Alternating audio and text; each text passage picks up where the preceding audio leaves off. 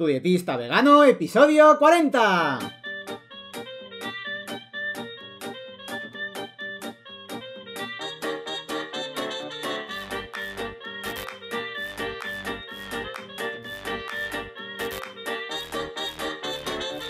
Hola, ¿qué tal? Muy buenas a todas y a todos. Bienvenidas y bienvenidos al podcast de Tu dietista vegano, el podcast en el que yo, Sergio Guayar, voy a comentar conceptos, estrategias, mitos y noticias sobre nutrición y veganismo. En resumen, como una alimentación más vegetal puede ser, entre otras cosas, muy beneficiosa para tu salud. Y como siempre os digo, antes de empezar, si tenéis cualquier duda, cualquier pregunta, si habéis visto alguna noticia, obviamente todo esto relacionado con la nutrición, que pues, os chirría, os causa malestar, no sabéis si es verdad, me podéis escribir, que todavía es gratis, a tudietistavegano.com barra contactar. Yo, por supuesto, os voy a responder, pero además, si me parece un tema muy importante o muy impactante, lo comentaré aquí en el podcast. Ya en algún otro episodio he hablado sobre la adherencia, pero me parece bastante interesante dedicarle un capítulo en concreto, así que eso es lo que voy a hacer hoy. Y es que la adherencia lo es todo. No hay nada más importante que la adherencia. Pero esto ya no solo en lo referente a la alimentación, sino también eh, con respecto a otros hábitos de vida, a otros hábitos saludables, como pueden ser el ejercicio y el descanso. Por eso también se recomienda tener un horario de sueño regular, generalmente pues eso, ir a la cama a la misma hora, tener una misma rutina de sueño, eh, evitar las pantallas a altas horas de la noche, y por otro lado, también se dice que hay que evitar el sedentarismo, es decir, que hay que tener una actividad física regular, que hay que intentar moverse, evitar estar todo el día sentado en el sofá, en la silla, en, el coche, caminar más. Digamos que serían como los tres pilares, ¿no? La nutrición, la actividad física y el descanso barra estrés. Son los tres prácticamente igual de importantes y no hay que escatimar en ninguno. Y bueno, volviendo al tema de la adherencia, también obviamente eh, tiene mucho que ver con respecto a la nutrición, ya que la adherencia es sumamente importante al llevar una dieta. Ya que si la persona no es capaz de llevarla a cabo a lo largo del tiempo y hacer esta dieta parte de su estilo de vida, está condenada al fracaso. La adherencia, en resumen, no es nada más que hacer que los resultados a corto plazo se mantengan a largo plazo. Por poner un ejemplo, si tú quieres perder grasa corporal, siguiendo la dieta de turno, me da igual la de la alcachofa, la de la piña, la de la berenjena, la que quieras, y luego vuelves a comer de la misma manera que lo hacías antes, pues seguramente lo que pase es que después vayas a volver a estar exactamente igual que como estabas antes. Esto siempre en el mejor de los casos, ya que lo más probable es que no estés igual, sino que estés peor se dice que hay una relación directa entre la cantidad de veces que una persona ha estado a dieta y la cantidad de sobrepeso que acaban teniendo. A más dietas, más sobrepeso. Esto es bastante grave, ¿no? Bueno, el principal problema de esto también es que vivimos en una sociedad que nos enseña que las cosas tienen que pasar ya. Que tiene que pasar ahora. En plan, venga, venga, lo necesito esta solución ya, dámelo ya, inmediato. Y que para cualquier cosa que requiera un esfuerzo, paciencia, constancia y trabajo, pues que lo desechemos. Porque estamos viviendo en la sociedad del momento. Y la que se busca, digamos, esa pastillita mágica, ese, botón milagroso que tocas y ya está. Ya me tengo que olvidar de todo. Y venga, a seguir funcionando que no puedes parar. La palabra dieta, por mirar un poco hacia atrás y un poco en retrospectiva, proviene del griego diadita, que viene a decir modo de vida, que esta se deriva a su vez del verbo diaitam, regir uno su propia vida, gobernarse. Actualmente el concepto de dieta debería eliminarse del vocabulario de la mayoría de personas y centrarse un poco más en lo que sería la educación nutricional o reestructuración alimenticia. Esto es porque se ha perdido el significado que tenía la palabra dieta. Realmente la palabra dieta venía a decir estilo de vida.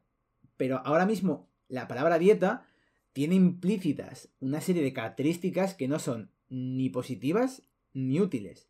Porque cuando alguien, una persona, le dice a otra, estoy haciendo dieta, bueno, hay como ya como varias cosas que vienen a la mente. Eh, inherentemente, ya están ligadas a la palabra dieta.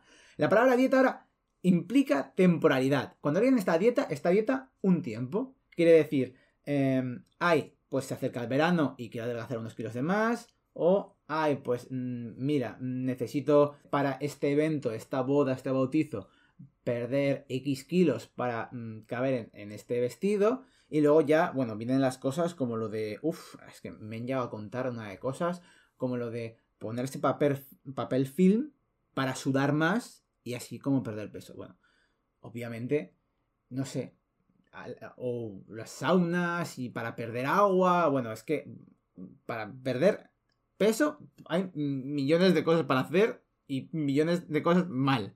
Para, pero lo que realmente interesa es perder grasa. Luego a veces se confunden estos términos y yo por eso hago mucho hincapié.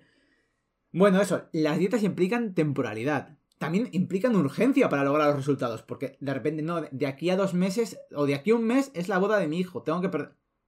Pues hombre, uff, está complicado. Que si tú llevas 5 mm, años, 10, 20 comiendo mal, que lo arreglemos en un mes. Las cosas llevan tiempo y es lo que no parece que falta en esta sociedad. Tiempo.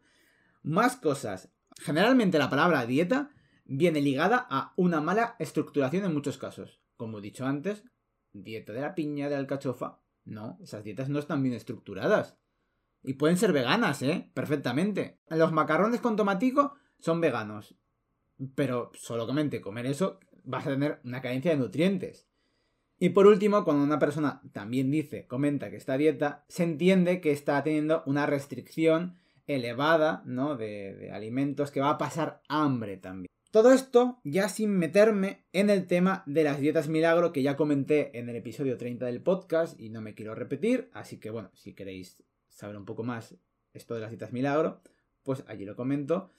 Y aunque es verdad que todo el tema este de la dieta la sufre toda la sociedad, la delgadez es principalmente como un anhelo femenino y la gran mayoría de productos y dietas están enfocadas a mujeres.